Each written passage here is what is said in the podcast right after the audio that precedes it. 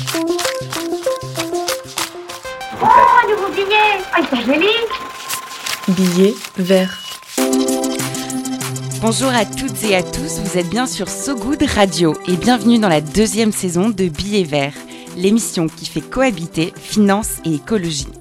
Cette saison, c'est donc moi, Léa Lejeune, qui anime les conversations. Je suis journaliste économique depuis 13 ans et cofondatrice de Plan Cash, le média féministe qui parle d'argent et d'investissement aux jeunes. Pendant 30 minutes, je reçois un invité pour parler vraiment des enjeux et des limites de la finance dite responsable parce qu'il est grand temps d'imaginer que l'expression finance durable ne soit plus un oxymore. Alors en fin d'émission, vous retrouverez la chronique Point de bascule, qui revient sur un événement majeur de la finance avec Philippe Zawati, le directeur général de Mirova. Cette fois, c'est le discours coup de poing de Maya Motley à l'Assemblée générale des Nations unies, dont j'aime particulièrement l'intro, vous verrez. Pour cet épisode, on va chercher à comprendre par l'exemple comment un idéaliste, un écolo engagé, monte des produits financiers écolos, une assurance vie d'abord, et puis un PER, un plan épargne retraite. On va vous expliquer tout ça. Oh, un nouveau billet Ah, il joli Billet vert.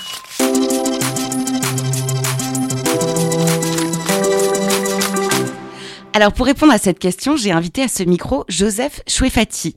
Vous avez 25 ans, vous êtes cofondateur de Goodvest. À l'origine, c'est une assurance vie dite écolo qui respecte les accords de Paris, on va y revenir.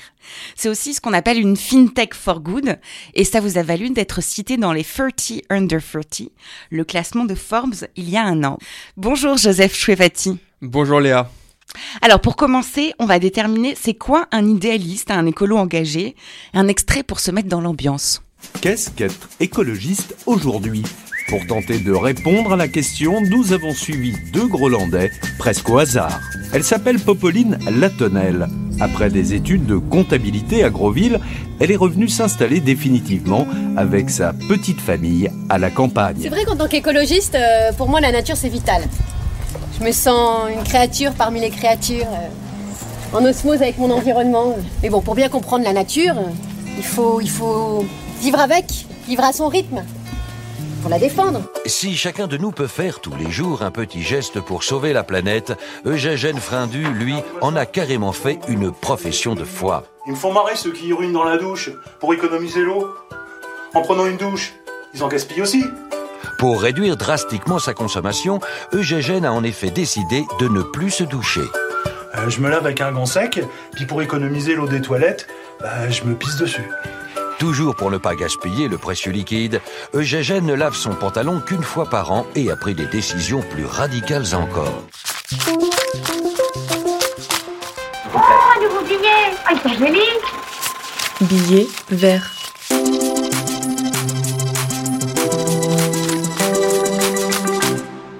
Bon alors on est parti très loin là. hein. Bien sûr, c'est pas du tout ça. Un jeune écolo engagé aujourd'hui. Joseph Chouefati, à la fois par votre parcours, par vos centres d'intérêt et par votre génération, vous êtes un des représentants de ces nouveaux écolos. Alors c'est quoi être écolo de conviction Pour vous, ça veut dire quoi aujourd'hui? Et quelles sont vos pratiques et vos gestes pour l'environnement au quotidien? Bah, Ça veut dire s'engager sur beaucoup de choses. Il y a évidemment les gestes du quotidien, donc euh, qui vont être euh, réduire la consommation de viande, euh, privilégier le train plutôt que l'avion. Ça peut être aussi euh, s'engager lorsqu'on va voter euh, aux différentes élections qu'il peut y avoir. Ça peut être choisir de s'engager en travaillant dans une entreprise qui est engagée, qui correspond à ses valeurs. Euh, ça peut être en fait euh, tout un tas de choses. Il faut pas, je pense, le résumer aux gestes du quotidien parce que c'est, on peut avoir de l'impact là-dessus et c'est nécessaire de s'en préoccuper, mais c'est pas uniquement là-dessus que qu'on a le plus gros impact. Ça peut être également, par exemple, en changeant de travail ou bien en plaçant son argent. On va en parler pendant ce podcast euh, de manière engagée. Et vous faites tout ça, vous Tout Alors- ce que vous venez de dire Je fais, euh, je, fais une bonne partie de tout ça, effectivement. Je suis pas un écolo euh, parfait. euh, lorsque je fais mon bilan carbone, je suis pas à deux ou trois tonnes comme il faudrait qu'on le soit tous, mais je suis en dessous de la moyenne et le et ce qui compte, je pense, c'est de, de s'améliorer d'année en année. Alors, parmi les pratiques que vous avez, il vient l'idée de départ de créer donc un produit financier, une assurance vie au départ plus verte. C'était quoi le but, l'idée de Goodvest? Alors, l'objectif de Goodvest, euh, en fait, c'était de permettre aux particuliers de décarboner leur épargne. Et l'origine de l'idée, c'est euh, durant euh, mon master euh, que j'ai fait en école de commerce, où je cherchais à placer mon épargne de manière engagée. Et donc, j'ai trouvé des solutions de crowdfunding qui étaient bien, mais qui convenaient pas pour l'intégralité de l'épargne, parce que c'est un produit qui est, voilà, bien sûr risqué, peu diversifié. Et donc, il fallait également placer mon épargne sur une assurance vie, par exemple. Et, euh, et en regardant ce qui existait sur le marché, dont, les fonds labellisés ISR pour investissement socialement responsable, j'étais un petit peu surpris par euh, les premières lignes qu'on pouvait trouver, avec certains fonds euh, qui, s'appelaient par exemple ESG Leaders, qui avaient en première, société Total Energies, et donc qui correspondaient pas vraiment à ce que j'appelais s'engager en investissant. Et, euh, et donc je me suis dit, en fait, euh, j'ai fait mes recherches, comment est-ce qu'on fait pour euh, distinguer si un fonds est, durable ou non? C'est extrêmement compliqué, il y a peu accès à de la donnée aujourd'hui. Euh, les labels ne permettent pas d'être certain euh, qu'on va investir en accord avec ses valeurs. La réglementation SFDR, qui est un peu plus récente, qui permet de classifier les fonds selon leur orientation durable, non plus. Et donc, en fait, il faut accéder à des bases de données, il faut faire un vrai travail de recherche, et les particuliers ne peuvent pas le faire. euh, Ah non, ça prend beaucoup le temps. trop de temps, oui. Et donc, il faut créer une solution pour, euh, pour leur permettre de, de le faire à leur place. Alors, par le hasard de mes recherches, j'ai dégoté une information que vous partagez peut-être un petit peu moins. La finance, vous êtes tombé dedans quand vous étiez tout petit. Votre père, Yves Chouefati, c'est un ancien PDG du Crédit Lyonnais Asset Management, un gestionnaire d'actifs aujourd'hui chez une société qui s'appelle Tobam. Il fait donc de la finance traditionnelle. Comment vous avez décidé de prendre le contre-pied de cette finance à la papa, si j'ose dire? Alors, c'est vrai que même si on est dans le même secteur, euh, la finance et l'asset management, on fait quand même des choses qui sont assez différentes. Euh, Tobam, c'est un gestionnaire de fonds, ce qui est différent de ce qu'on fait, parce qu'on est un gestionnaire d'épargne, et donc on travaille avec des fonds, mais on ne produit pas nos propres fonds d'investissement. Euh, ils ont aussi un focus qui est un peu différent, parce qu'ils ont une clientèle qui est internationale. Euh, il y a 5% de leurs clients qui sont français, et qui est majoritairement institutionnelle. Donc ils font un peu, pas l'inverse de nous, mais c'est assez différent, on va dire. Voilà, mais il y a ça, mais il y a aussi euh, la méthodologie, la vision de la finance finalement qui prône, qui est une vision Ouais. plutôt classique. Oui, leur focus, c'est la diversification. Euh, et notre focus à nous, c'est le climat. Euh, même si regardent le climat pas autant que nous, c'est sûr, et nous on regarde la diversification et pas autant que, parce que c'est important quand on est gestionnaire d'épargne de diversifier euh, un minimum pour bah, limiter les risques euh, des, des, des épargnants. Et de la même manière, euh, aujourd'hui, quand on est un gérant d'actifs, si on regarde pas le risque climat, on risque d'avoir sur le moyen ou long terme des, des sacrés, des sacrés soucis. Donc quand vous en parlez avec lui, vous lui dites il faut que tu regardes la question du climat aussi en plus de toutes les autres questions. Il la regarde, mais je pense qu'il pourrait la regarder encore plus, effectivement. Très bien. Alors, autre question que se posent souvent les novices, pourquoi chercher toutes ces solutions? Est-ce qu'on peut pas dire tout simplement, bah, la bourse, c'est mal, c'est mauvais pour l'écologie, pour l'environnement, ça défend une vision de la société avec une sorte de consommation? Pourquoi on se limite pas à ça? Alors la bourse en fait, euh, pour moi c'est euh, relativement neutre. C'est l'usage qu'on en fait qui va être euh, mal ou bon. Euh, Aujourd'hui, le, le- le problème de la bourse, euh, c'est qu'il y a une partie des gérants et des financiers qui sont euh, focus uniquement sur des objectifs euh, financiers court-termistes. Euh, là où on va se différencier euh, chez Goodvest, c'est qu'on a une vision plutôt long terme et où on se base majoritairement sur des critères extra-financiers, donc non financiers, donc par exemple l'empreinte carbone et d'autres critères. Et donc la bourse, en fait, c'est un instrument qui est relativement neutre et ça va dépendre euh, de, de ce qu'on en fait. C'est comme si on va dans un marché, euh, si on achète, je simplifie, hein, mais si on achète euh, des steaks hachés ou si on achète des légumes, bah, on n'a pas la même empreinte carbone et on n'a pas forcément la même vision euh, et c'est vraiment l'usage qui compte. Oh, nouveau billet Ah, jolis billet vert,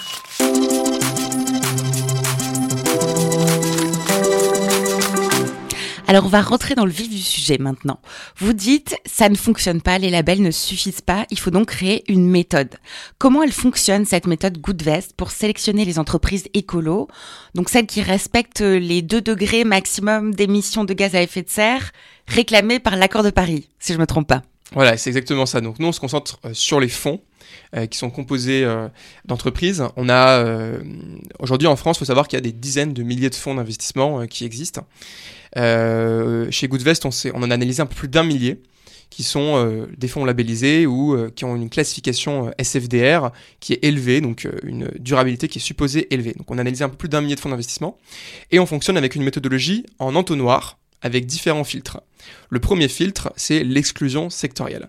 C'est là qu'on va vérifier qu'en fait, dans nos fonds, il n'y a pas d'implication dans les énergies fossiles aussi bien extraction, production, charbon, pétrole, gaz. C'est un des secteurs qu'on exclut. On va exclure aussi d'autres secteurs comme l'armement, le tabac, le divertissement pour adultes, les entreprises qui violent le pacte des Nations Unies. Et donc on a un peu plus de 80% des fonds dits durables qui vont pas passer ce premier filtre. D'accord. Voilà. Ça, ça, un gros filtre, ouais. Un, un, premier gros filtre, mais qui n'est pas suffisant. On a un deuxième filtre qui est l'analyse de l'empreinte carbone. C'est là qu'on va euh, sur des données de carbone 4 Finance et qui vont nous permettre derrière de construire des allocations qui respectent l'accord de Paris. Et donc là-dessus, on analyse les trois scopes d'émissions de CO2, donc à la fois les émissions directes et aussi les émissions indirectes, donc qui viennent des, du consommateur final ou du producteur euh, initial. D'accord, c'est on ne prend pas le produit juste à la fin, on regarde vraiment dans sa construction et dans tout le passage de la vie de ce produit, qu'est-ce qu'il émet comme, euh, comme carbone. Exactement, parce que sinon on, va se retrouver avec des entreprises qui euh, pourraient euh, être compatibles avec l'accord de Paris si on regarde juste les émissions directes. Euh, je prends par exemple l'exemple de Total Energies. Si on regardait juste l'extraction pétrolière, ils émettent pas énormément de CO2. C'est plutôt derrière l'utilisation de ce pétrole qui va en, émettre. Et c'est important oui, de regarder. la voiture, voilà. Exactement.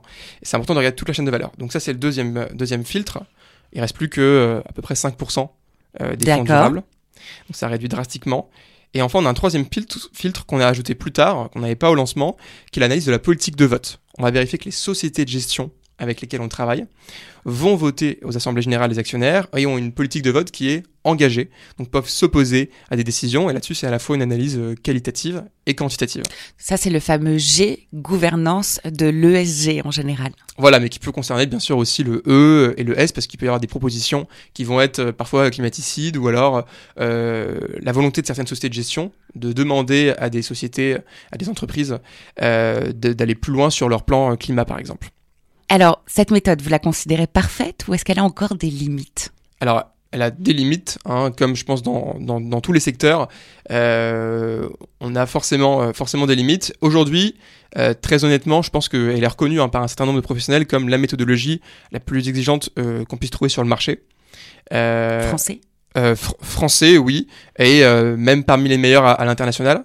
Et, et, ce qui compte pour nous, c'est en fait d'avoir une approche qui est honnête. Euh, quand on a construit euh, Goodvest, on s'est appuyé sur deux piliers.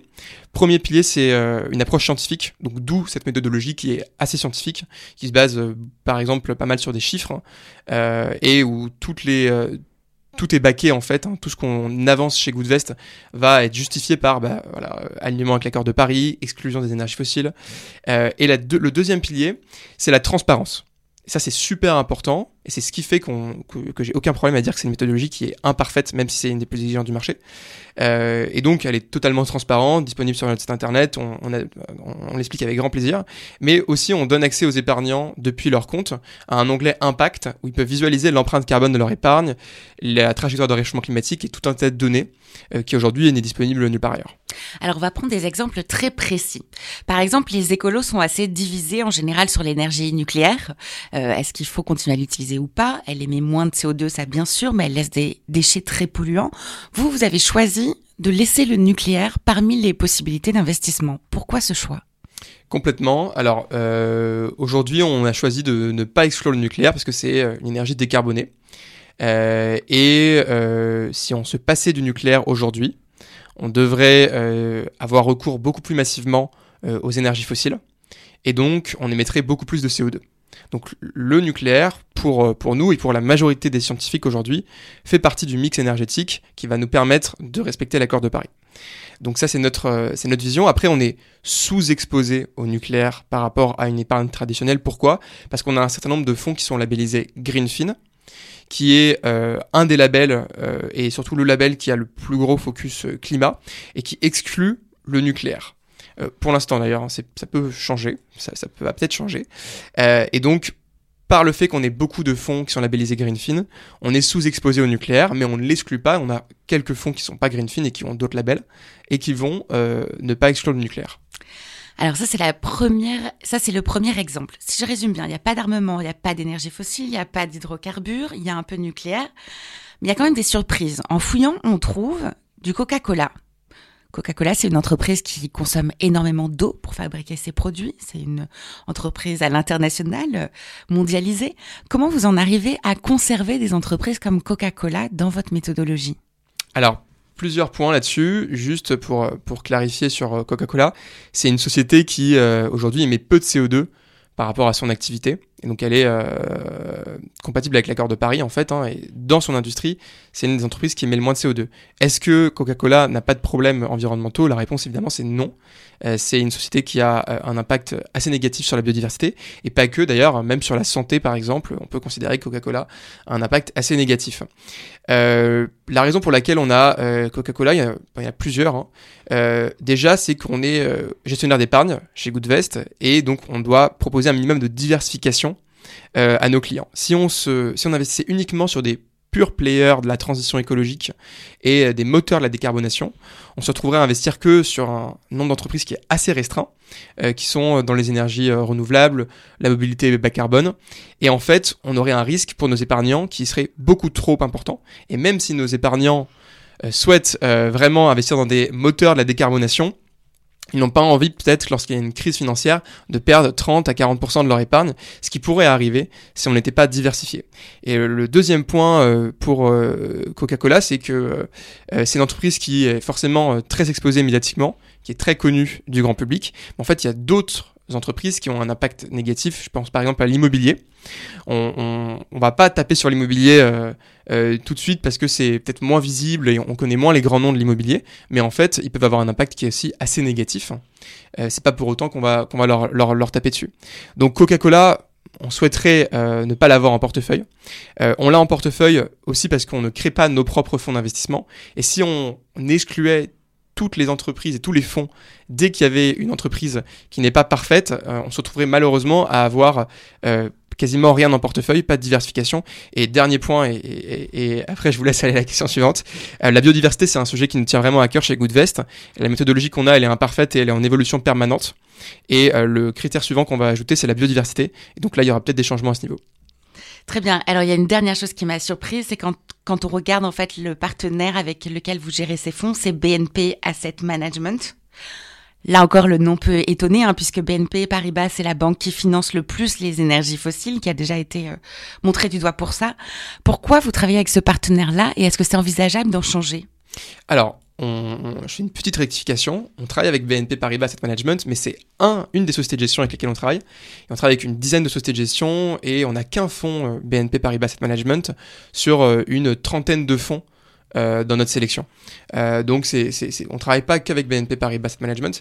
Le point qui est important de savoir, c'est qu'aujourd'hui, en fait, la majorité des sociétés de gestion ne sont pas indépendantes. BNP Paribas Asset Management, c'est assez identifiable parce que ça porte le nom de BNP. Mais je vais prendre l'exemple d'autres sociétés de gestion, par exemple Mirova Asset Management. Mirova ne porte pas le nom BPCE, mais elle appartient à Natixis, qui appartient à BPCE. Pareil pour un autre, un autre pionnier de l'investissement responsable, Sycomore. Sycomore, ils appartiennent en majorité au groupe Generali. Et donc en fait, déjà qu'on ne sélectionne uniquement 5% des fonds durables, si en plus on excluait les 90% des fonds qui sont gérés par des sociétés de gestion non indépendantes, on investirait vraiment nulle part. Euh, ça ne nous empêche pas d'être particulièrement exigeants avec BNP Paribas Asset Management et on les challenge beaucoup plus que d'autres d'autres fonds. Si on avait un fonds euh, le, le, fonds euh, BNP en, en l'occurrence, c'est un fonds qui, correspond euh, complètement à nos critères, donc qui respecte intégralement notre méthodologie. Si on trouvait un fonds qui avait euh, la même durabilité que ce fonds Low Carbon 100, qui est un des meilleurs fonds sur le marché, on changerait avec plaisir pour ne pas travailler avec BNP Paribas. Mais euh, aujourd'hui, c'est pas possible et il faut le reconnaître. Et aujourd'hui, en, ce fonds respecte intégralement nos critères, n'investit pas du tout dans les énergies fossiles. Et donc c'est pour ça qu'on l'a en portefeuille aujourd'hui. Donc on prend le, le, mieux dans le moins pire des mondes, quoi. On prend ce qui est possible, euh, ce qu'on peut choisir. C'est un petit peu ça. Oh, un nouveau billet? Ah, jolis Billet vert.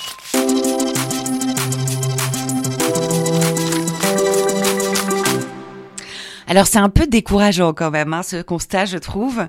Vous essayez d'avoir la méthode la plus pointue et finalement, elle est imparfaite. Comment on vit avec les contradictions entre patron d'entreprise, engagé certes, mais patron d'entreprise, et écolo de conviction à côté? Alors, on, essaye de s'améliorer sur les deux, euh, plans. Euh, comme je le disais, pour notre méthodologie, elle n'est pas euh, du tout figée. On continue à l'améliorer. Et on fait exactement la même chose sur le plan personnel. Donc chez Goodvest, on est entreprise à mission, on suit des objectifs et on vérifie qu'on que s'améliore au fur et à mesure du temps. Et par exemple, on travaille sur de nouvelles choses, l'intégration de critères de biodiversité. On travaille aussi sur le lancement d'un fonds maison. Je crois qu'on l'a pas encore D'accord, vous annoncé êtes prêt à passer ce cap-là bientôt. Euh, voilà, on est prêt. Alors, on, on va continuer à travailler avec d'autres sociétés de gestion, hein, tout simplement pour euh, travailler en architecture ouverte et ne pas être biaisé. Mais ça va nous permettre d'aller toujours plus loin. Alors juste pour parler une petite minute des produits, vous avez choisi de commencer par l'assurance vie. Maintenant, vous faites du PER, du plan épargne retraite depuis cette rentrée. Pourquoi est-ce que vous avez choisi ces produits-là plutôt que d'autres? Alors, l'assurance vie, c'est un peu le couteau suisse de l'épargne. Euh, c'est un produit qui a beaucoup d'avantages, qui est entièrement liquide, euh, qui a des avantages fiscaux à partir de, de 8 ans, euh, dans lequel on peut mettre absolument ce qu'on veut. Et donc, ça nous a permis d'appliquer notre méthodologie très facilement, ce qu'on ne pourrait pas faire sur un livret d'épargne, par exemple.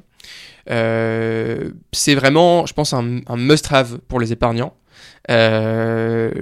Contrairement au plan d'épargne retraite, qui est plutôt un nice to have et qui va être un produit qui est intéressant lorsqu'on a déjà commencé à se construire euh, un patrimoine et par, exemple qu'on est équipé par une, par une assurance vie. Et le point qui est assez important, c'est que l'assurance vie en France aujourd'hui, c'est 2000 milliards d'euros d'épargne sur 6000 milliards, donc c'est un tiers, c'est la première enveloppe d'investissement, c'est quasiment quatre fois plus que le livret A. Et donc si on veut avoir de l'impact, aujourd'hui, euh, s'attaquer à l'assurance vie, euh, c'est très important. Euh, et on pourrait pas avoir le même impact, par exemple, si on, on faisait du crowdfunding, là où il y a déjà des solutions euh, assez, euh, de, qui sont assez qualitatives qui existent. Alors, les produits financiers écolos, finalement, ils sont moins rentables que d'autres produits financiers ou, ou ça tient la route? Et est-ce qu'il y a plus de frais de gestion? Alors, ça tient la route euh, en termes de rentabilité. Il y a même pas mal d'études qui démontrent qu'en fait, on crée de la surperformance en investissant euh, dans des secteurs qui sont euh, moteurs pour la transition écologique. Pourquoi? Tout simplement parce que c'est des activités qui se développent très vite, qu'il y a des plans d'investissement massifs publics qui, qui vont dans cette direction-là, qu'on évite des risques de controverse. Donc en fait, il y a plein de raisons qui font que sur le long terme, euh, il y a de la surperformance qui a tendance à se créer et il y a beaucoup d'études qui le montrent. Sur la question des frais, euh, en fait, si on compare avec une solution, de, une solution traditionnelle, en fait, déjà en investissant en ligne, on fait énormément d'économies de frais. On peut diviser les frais par deux, voire parfois par trois. Euh, parce qu'il y a beaucoup d'économies euh, et qu'on est peut-être un peu moins gourmand aussi que, que certaines euh, solutions d'épargne euh, traditionnelles. Donc euh, on peut clairement investir de manière écologique et avoir beaucoup moins de frais que la moyenne. Les choix d'entreprise à impact que vous faites, ils vous engagent et ils vous contraignent. Est-ce que c'est un atout d'être la seule entreprise à aller aussi loin dans l'exclusion des entreprises polluantes?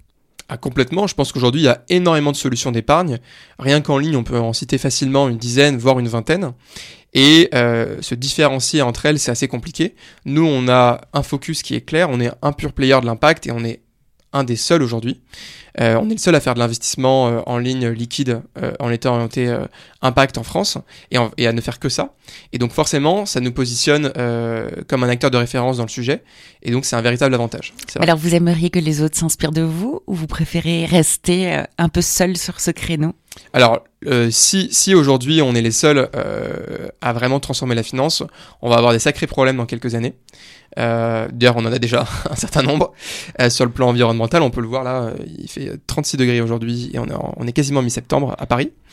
Euh, donc on espère qu'on va être par d'autres, mais on espère continuer à leur montrer l'exemple et donc garder toujours un petit peu d'avance et aller toujours plus loin et continuer à s'améliorer. Alors il y a une dernière question qui me turlupine. On s'était habitué à l'image d'une finance euh, sans foi ni loi, un peu euh, façon euh, le loup de Wall Street. Pourquoi est-ce qu'aujourd'hui on se pose autant de questions morales et éthiques sur la finance? Parce que la finance, c'est euh, ce qui finance l'économie, donc ce qui va, ce qui dessine le, le monde dans lequel on vit actuellement et dans lequel on va vivre. Et donc si on ne se préoccupe pas de la finance, les choses ne vont pas changer. Euh, c'est important de financer la transition écologique, c'est important de modifier euh, la stratégie des entreprises qui sont déjà financées, donc notamment les entreprises qui sont sur les marchés secondaires, euh, ce dont on- ce qu'on finance le plus chez Goodvest. Et donc c'est très important de se préoccuper euh, de la finance. Donc Joseph Chouefati et Goodvest, l'anti-loup de Wall Street. Je m'appelle Jordan Belfort. L'année de mes 26 ans, je me suis fait 49 millions de dollars. Ce qui m'a carrément fait chier, c'est qu'à trois près, ça aurait fait un million par semaine. On est en train de se faire un nom. Personne sait à l'avance si les actions vont monter ou descendre, aller de côté ou tourner en rond. Tu sais ce que c'est que la finance? Oui, la finance, c'est vendre, acheter. Non, ça n'a rien à voir. La finance, c'est du baratin, du bluff. De la poudre aux yeux.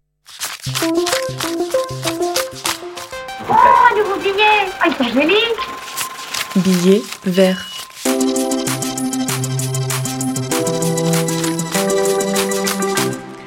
Merci beaucoup Joseph Chouefati, donc cofondateur de Goodvest, de nous avoir donné autant de pistes sur lesquelles réfléchir et puis d'avoir été transparent sur les bons côtés et les limites encore euh, d'une méthode aujourd'hui pour faire de la finance plus écolo. Avant de nous quitter, voici la chronique Point de bascule de Philippe Zawati, le cofondateur du fonds responsable Mirova et auteur d'un ouvrage sur la finance verte justement.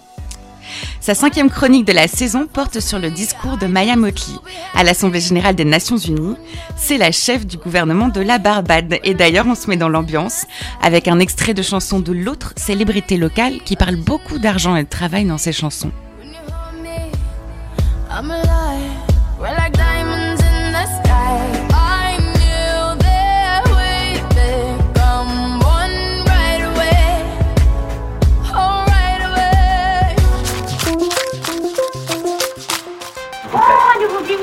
Ils sont jolis Billet vert.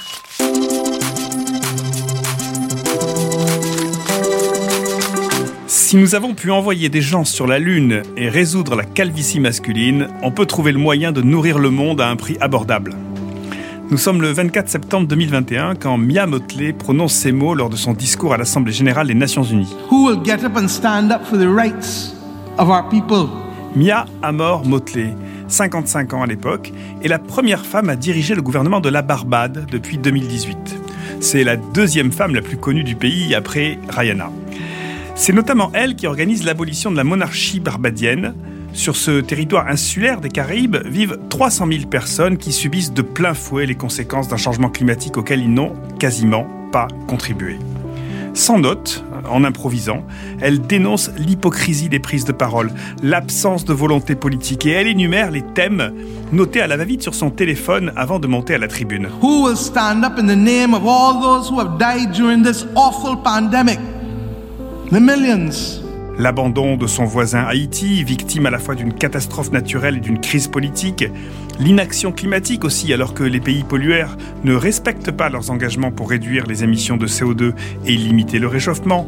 Enfin, elle s'indigne en évoquant l'urgence d'agir contre le changement climatique, en particulier pour les petits États insulaires en développement qui sont les plus vulnérables aux effets des changements climatiques.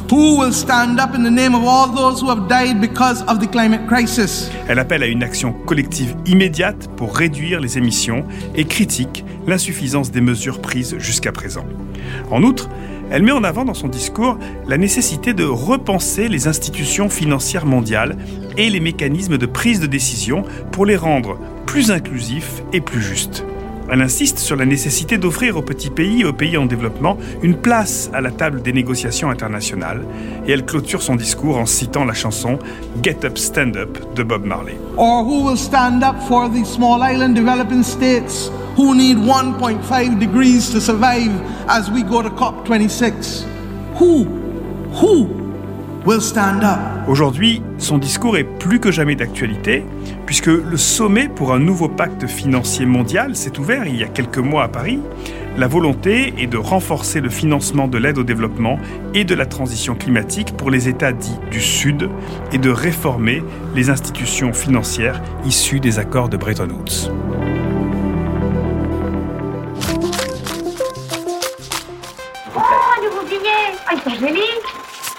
Billet vert.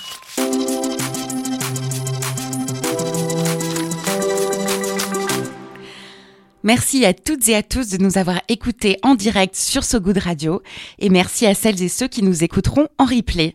N'hésitez pas à laisser des commentaires et à liker nos émissions, ça fait toujours plaisir. Un Pacte pour? Demain. Pacte pour demain. le podcast des boîtes qui cherchent des solutions. On pourra toujours pisser sous la douche, si les entreprises ne changent pas leur modèle économique, la transition écologique n'adviendra jamais. Il est crucial de mettre en avant les nouveaux modèles et les mutations des anciens. Alors je te rassure, l'émission que je te propose n'est ni un cours théorique, ni une opération de greenwashing. C'est une conversation claire et honnête sur le chemin qu'il reste à parcourir. Je suis Alexandre Kouchner, rédacteur en chef de l'ADN Le Shift, et moi ce qui m'intéresse, ce sont pas les résolutions en carton, c'est la chronique du réel de l'entreprise. Impact pour demain, c'est l'émission B2B de So Good Radio pour mettre en avant les boîtes qui cherchent des solutions et les confronter à leurs limites en invitant des activistes. On parle d'économie, on parle d'écologie, on parle donc surtout de nous. Impact pour demain.